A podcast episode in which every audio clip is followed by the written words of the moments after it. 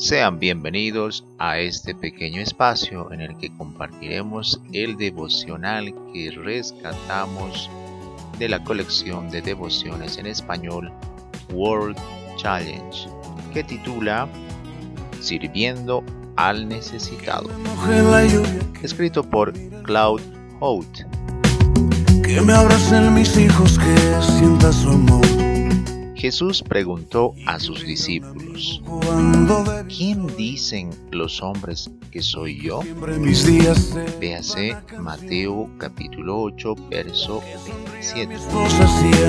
Jesús y sus discípulos salieron de Galilea y fueron a las aldeas cerca de Cesarea de Filipo.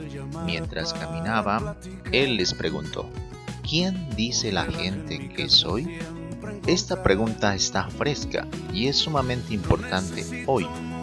¿Qué piensa nuestro mundo secular?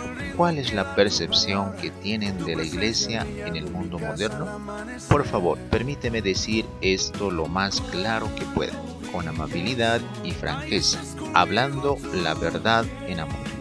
Mis viajes por el mundo me han permitido conocer a miles de líderes y estoy en contacto directo con sus iglesias. A menudo tengo miedo de ver que la iglesia moderna está deslizándose suave e inexorablemente hacia una dulce locura.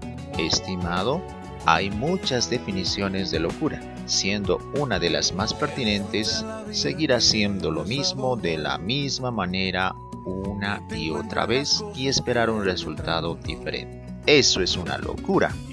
Más del 90% de las iglesias norteamericanas no han tenido un crecimiento significativo en 20 años, pero no vemos ninguna necesidad de cambiar nada. Estimado, Abraham, el padre de la fe, liberó a los cautivos, luchó por los pobres, construyó pozos y alimentó a los hambrientos, cientos de deslumbrantes promesas, duras advertencias y claros mandamientos desde el Génesis hasta el Apocalipsis nos motivan, llaman y desafían a servir a los necesitados.